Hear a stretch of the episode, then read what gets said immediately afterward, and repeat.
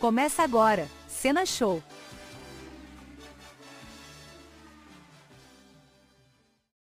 Fala, meus heróis. Adivinha quem tá aqui?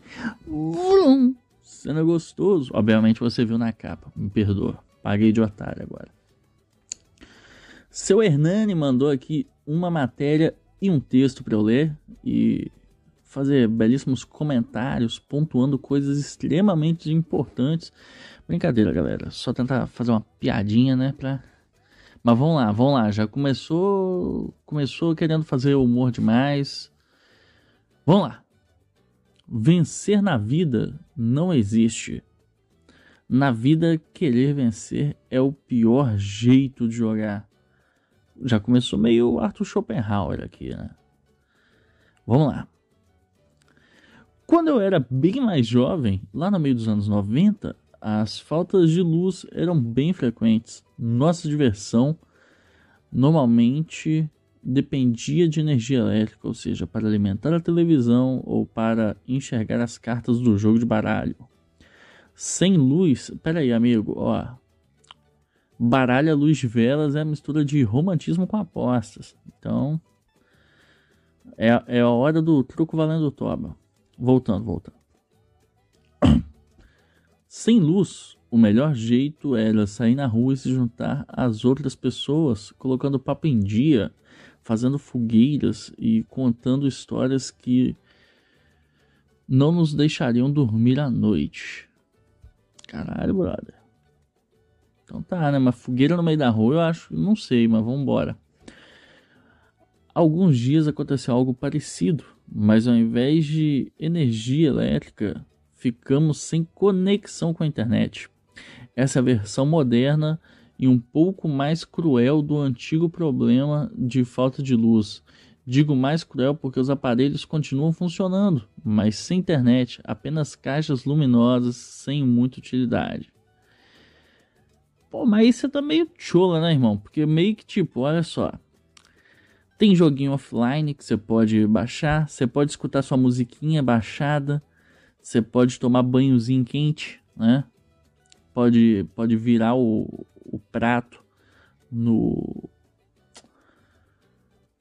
Como é que chama? Micro-ondas. Porra, deixa de ser chola, moleque. Mas vambora. Sem internet não tinha Netflix, videogame ou mágico mundo do YouTube. Realmente. Até agora aqui, ó, a única coisa torturosa que, que acontece quando tá sem internet, que aí eu tenho que concordar com o cara, é o que? Não dá pra ver nova vertente. A solução para esse problema foi desempoeirar a caixa do banco imobiliário que comprei lá em 2010. Jogada apenas uma vez na mesma época. Mas, porra. Também, né, moleque? Você podia ter comprado, sei lá, War, tá ligado? As regras do jogo são simples. Quem falir de todos os outros jogos. Ah, tá. Aqui, ó, paguei de menino. Esse daqui é o gancho pra ele tocar no assunto de querer vencer. Porra, paguei de otário. Desculpa aí, galera. Me perdoa. Paguei de otário aqui. As regras do jogo são simples. Vencer quem falir. Ah, tá. Porra, também tô iletrado aqui, né? Vence quem falir todos os outros jogadores, assumindo o monopólio da cidade hipotética. Em jogos de tabuleiro é comum ver a seguinte dinâmica em ação. Quando a partida começa, todos estão igualmente empolgados. Logo após as primeiras rodadas, os ânimos passam a se alterar. Quem está ganhando vai ficando mais excitado e elétrico. Hum, quem está indo mal começa a desanimar e vai se retraindo, perdendo a vontade de continuar. E esse daí é a gente, galera. Para. Para o propósito de ganhar. Cara, eu sou muito idiota, me perdoa, galera. Para o propósito de ganhar, o competidor está disposto a ver as outras pessoas infelizes. Ah, porra, aí não. Já começou, irmão? É só o joguinho, velho. Mas vamos lá, vamos lá. Tem, tem uma moral por trás da história aqui. Queria saber como que o seu Hernani achou isso daqui, porque esse texto não é novo, essa matéria tá na internet faz tempo.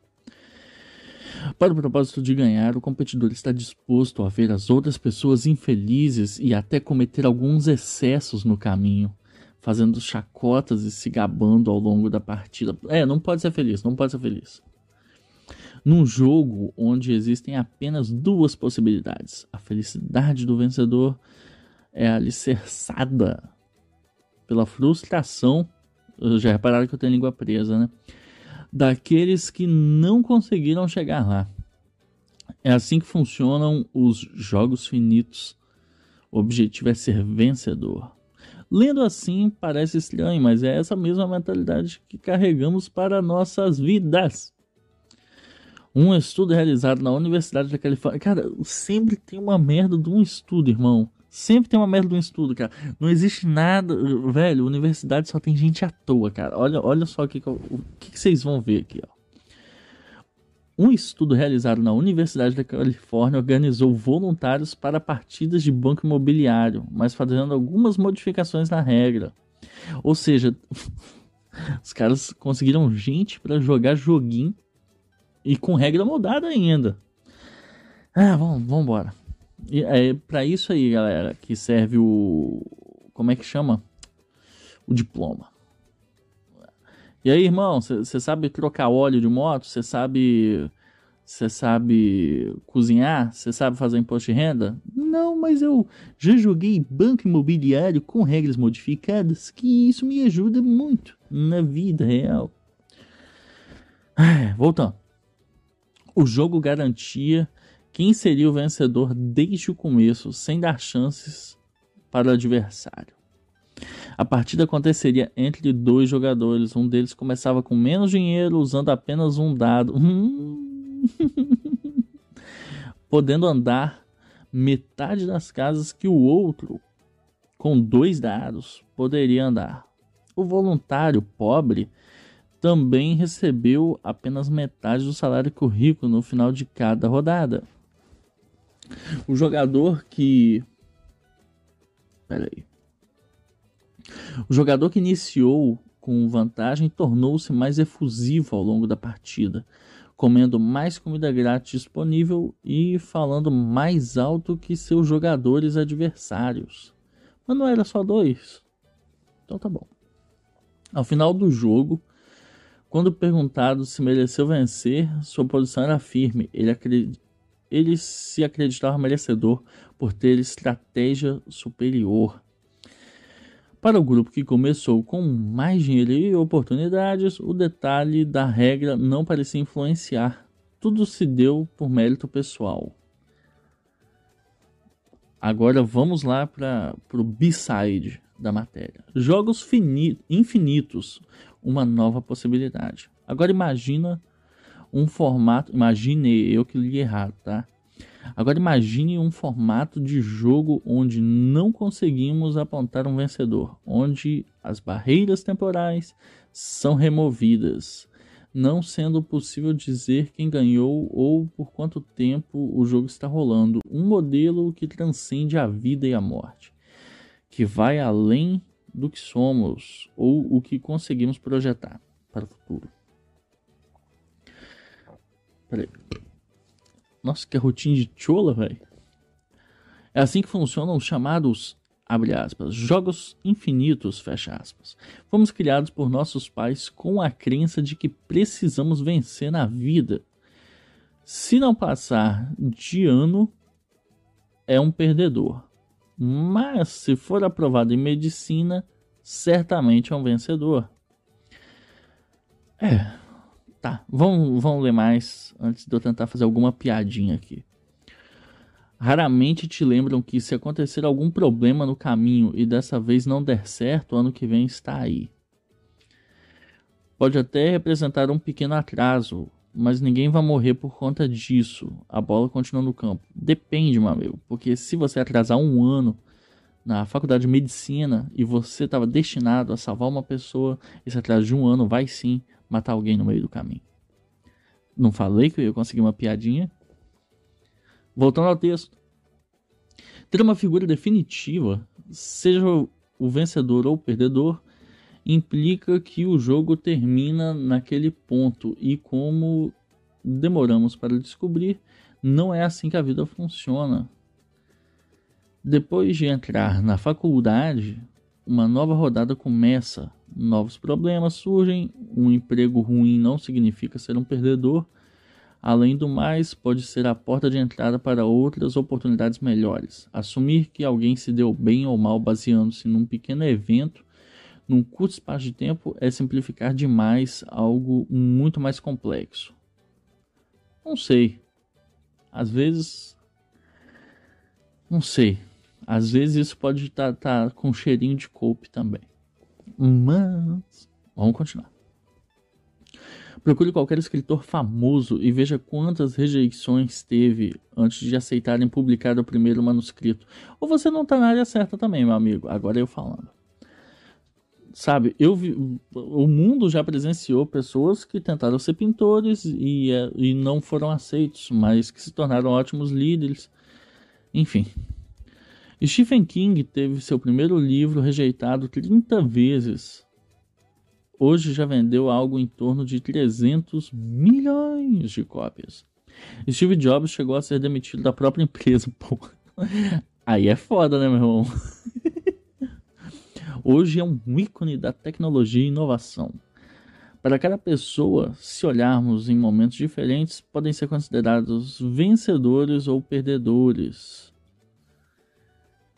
Só que no fim pouco importa, porque o jogo ainda não acabou. Não, pera aí. Olha só, tem pessoas que a existência se resumiu em ser merda. Entendeu? Isso daqui é cope. Isso daqui é cope. Tem gente que vai ter uma vida medíocre pro resto da vida. E é isso. Tem... Não adianta polir bosta. Entendeu? Tem gente que. Enfim, vambora. Pra um bar. Olha, temos uma terceira fase. O jogo infinito também é jogado para os outros. Ok. A base do nosso conhecimento científico veio de pessoas que não estão mais aqui e que está sendo construído agora e será herdado por aqueles que ainda estão por vir. O mesmo serve para nossas obras de arte, cultura, tradições e até mesmo genética. É, ó, cuidado, hein? Se você falar isso por uma turma aí, a galera fica puta. Mesmo em formas de vida bem primitivas, o instinto mais natural é sacrificar a própria vida para garantir a sobrevivência dos genes. Quando nos agrupamos em tribos, milhares de anos atrás, buscávamos uma forma de garantir que todos fossem capazes de seguir juntos, quando ainda éramos caçadores-coletores. Já existia um traço de que o importante não é a supremacia do mais forte, mas que, trabalhando juntos, todos chegavam mais longe. Tá.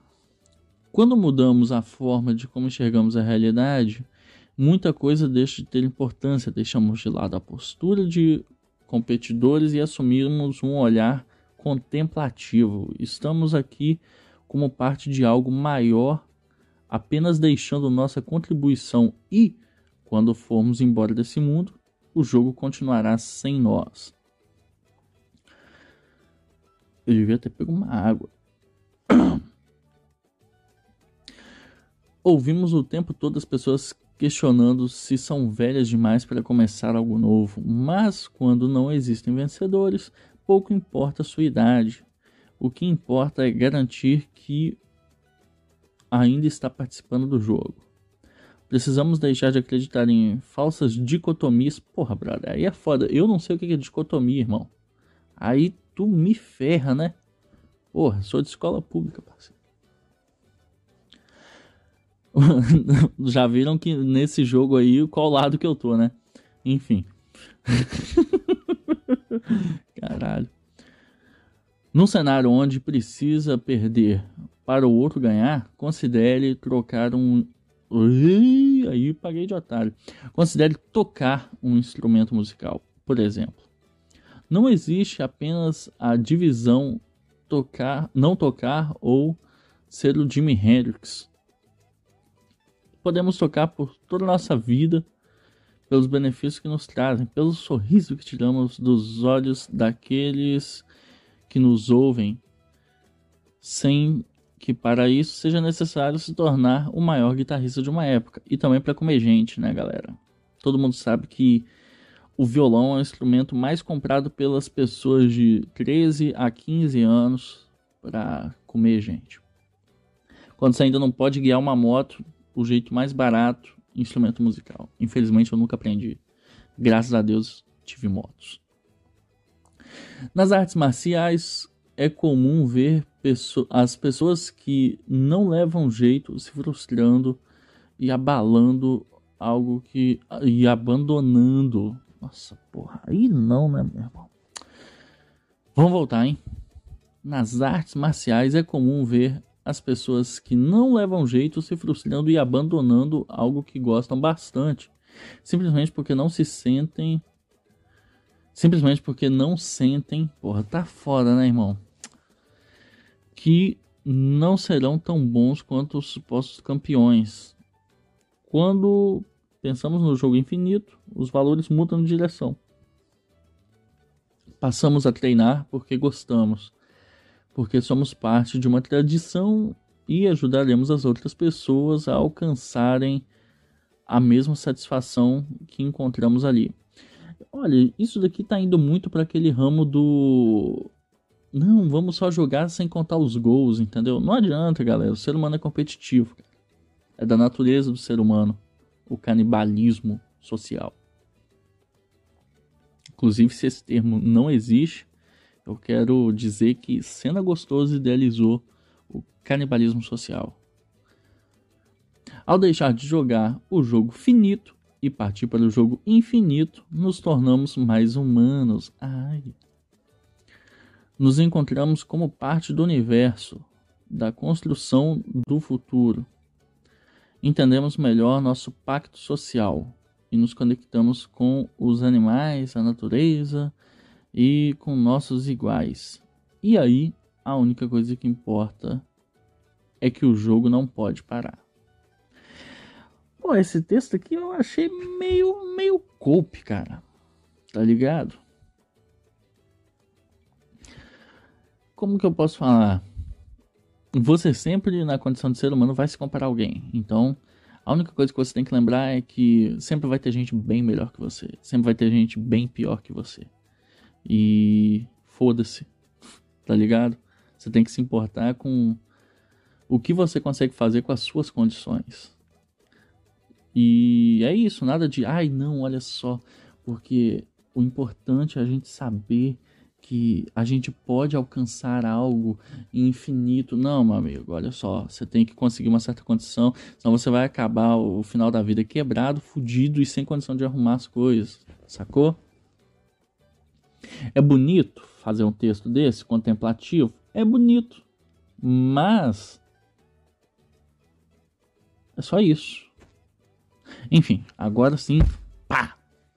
Tomara que o áudio esteja ficando bom.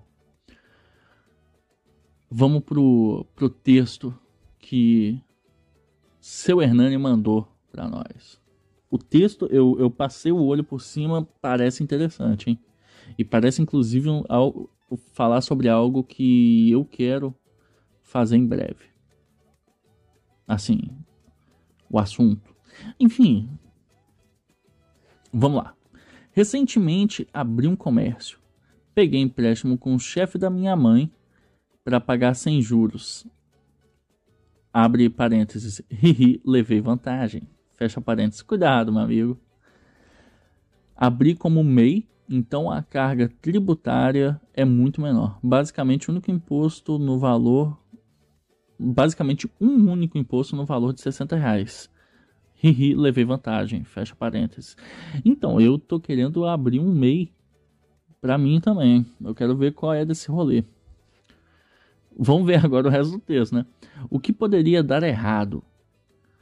Eu simplesmente não tenho Voz no meu negócio por causa do meu pai. KKKKK.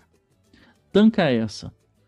Fiz um orçamento de produtos e ele vem com abre aspas. Não, fulano disse que no lugar X é mais barato que o lugar Y. Vou ver lá, fecha aspas. Foi e simplesmente comprou tudo mais caro. O valor vai ser repassado para o consumidor, que ainda nem tem direito.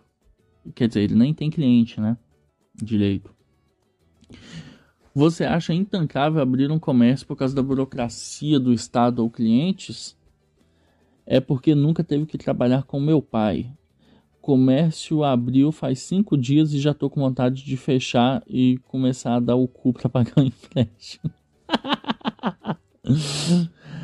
Mano, eu fechei um negócio em três fucking dias para não aguentar mais meu pai. Eu preferi isso a deixar ele infernizar a minha vida querendo dar pitaco no meu negócio. Quer um conselho? Não deixe seu pai se envolver na porra do seu negócio. Se, se necessário, seja rude. Uh, tem gente que acha que só porque é pai tem jeito de se meter em tudo que os filhos adultos fazem. Então, nossa, bicho.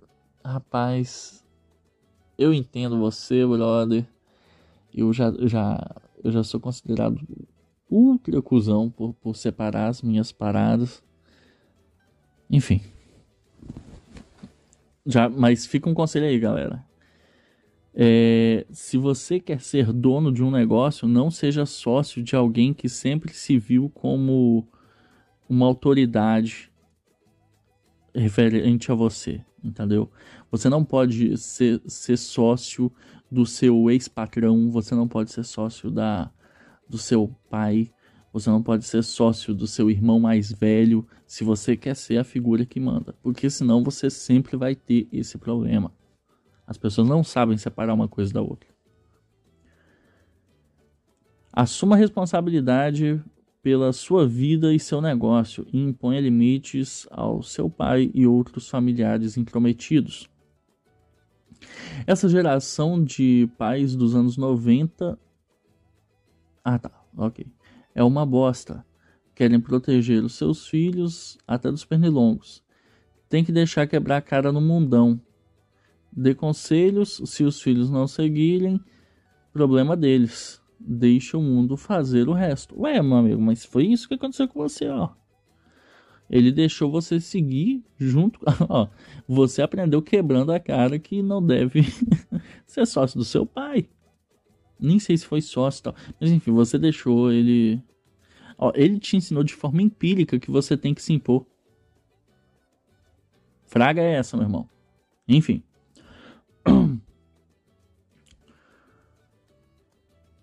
Se existe uma regra na vida do mercado de trabalho é nunca trabalhe em empresa familiar se você não for da família.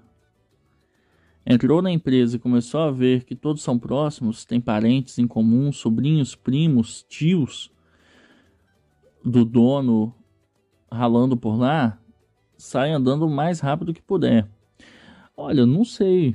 É obviamente você vai estar em desvantagem, mas se você acha viável isso, se é um preço a se pagar, tudo é questão da balança. Se você estiver precisando muito, você vai sair, porque o sobrinho do dono está se dando melhor? Não, meu amigo. E outra, ele vai te perseguir mesmo. Agora, se você tem condição de sair, sai. Se não, meu amigo, abraço capeta. Mas é isso daí. Então, não façam negócios com pessoas em geral que, que, que tenham, já, já tiveram algum tipo de autoridade. Entendeu? Não seja sócio de professor, porque professor se enxerga como autoridade. Não seja sócio de pai, de avô, de qualquer coisa. Se você tem. Ó, por exemplo, o cara aqui, ele colocou o cu dele na reta. O pai dele não tem que pagar empréstimo nenhum. Então, a, autoridade deveria ser quem botou o cu na reta. Entendeu? Então, na verdade, aí, brother, você que tinha que ter esse imposto.